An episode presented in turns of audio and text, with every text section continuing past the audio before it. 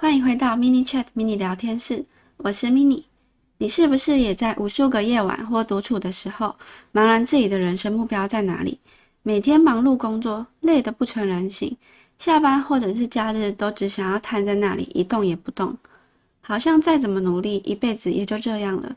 所以今天想要来聊聊，如何利用五个自我提问，一起让你的人生目标更清晰吧。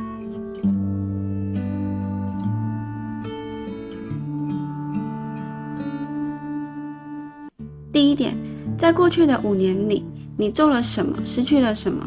又渴望着什么？这些问题都可以让自己回顾一下，在过去的那些时间里，你是为了什么而努力的生活着？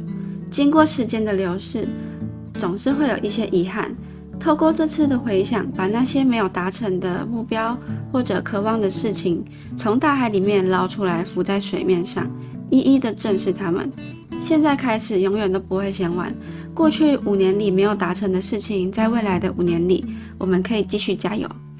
第二个，在划手机的时候，或者看文章短片的时候，都是哪些类型的呢？你渴望什么，就会被什么吸引。这句话其实非常的贴切。可能你常常看很多旅游的短片，或者下厨做点心，甚至是搞笑的废片，都可以说明你内心世界的渴望。也许现在没有时间，忙于工作。只能透过零碎的时间看看别人的影片，来满足自己短暂的渴望。但是也别忘了，只有自己走出去看看世界，才能够真正的体验与满足。第三，如果没有经济的考量，你最想做的事情是什么？很多时候，你并不是没有目标，而是不敢有目标，因为现实实在是太残酷了，让我们认为没有办法达成那些目标，所以对自己说，那就算了吧。渐渐的漫无目的的活着，好像一切都变得没有意义。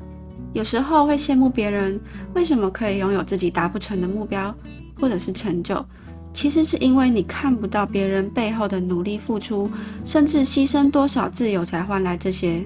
所以，当他们为了达成目标那么辛苦的时候，我们会选择得过且过，过一天是一天，漫无目的的。也许现在的你，就算财富自由之后，最想做的事情只是在家耍废，因为平常的日子实在是太累了。但是那也只能是短暂的休息。过了一段时间，在家耍废渐渐的会变得毫无乐趣。所以撇开现实面，如果没有经济的考量，你最想做的是什么？是环游世界，还是拥有自己的一家小店？甚至是表演乐器等等，因为没有经济的考量，这些才会成为你内心真正最想做的事情。第四，你的目标是具象的还是抽象的？通常“目标”这个词会让人想到比较具象的答案，像是当上高阶主管、开店开公司、考取证照，或者是爬上一定的职位，而这些目标都是属于巅峰型的目标。巅峰型的目标比较像是我自己分类的用词啦，因为我自己会觉得达到这些目标之后会获得一些些短暂的快乐，然后瞬间的你会失去重心或者面对更大的挑战，像是你终于考取到证照，然后呢，好像还需要再找到一个新的目标，感觉就又像是从零开始一样奋斗。这样的感觉其实会让人有一种重蹈覆辙，好像达到目标瞬间跌到谷底，就像是你真的开了一家店，表面上看似达成，实际上开店后的经营、客源、品质等等，这些才是目标背后让人非常头痛的挑战。第五点，你想要成为怎么样的人，过怎么样的人生？目标有分为很多种，具象、抽象、短期、长期。除了刚刚提到的巅峰型目标，另一种我取名为长途型目标。是一种长期的状态，像是希望自己都可以保持一颗热情开朗的心，或者想要找到生命的价值与意义，甚至是希望自己可以成为一个情绪稳定的大人。这些身心灵成长的目标，可以透过不断的提升自己来达成，而这些目标也不会有结束的一天，只有更好，没有最好。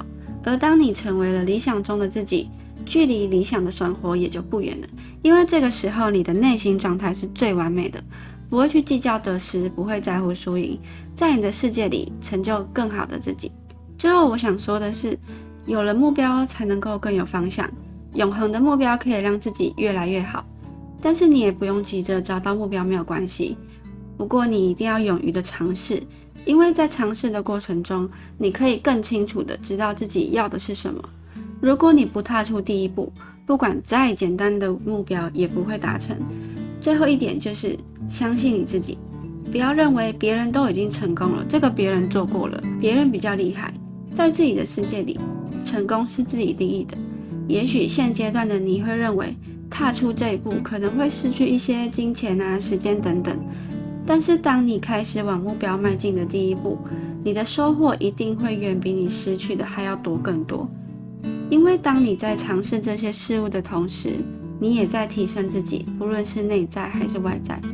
你可以想象自己是一片叶子，原本在小河里面漂流，做着跟平常一样的事情，上着一样的课、一样的班，可以非常轻易的想象，如果你没有踏出去，三年、五年之后，一样就是这样的生活。但是当叶子飘向大海的时候，开始尝试不一样的事物，你会发现。视野变广了，想法变多了，那些以为过不去的坎都留在河流里，而你也在大海里面发现不一样的自己。谢谢大家可以听到最后，每个月的十五号都会更新节目的内容，欢迎你追踪我的节目。这里是 mini chat 迷你聊天室，我们下次见，拜喽。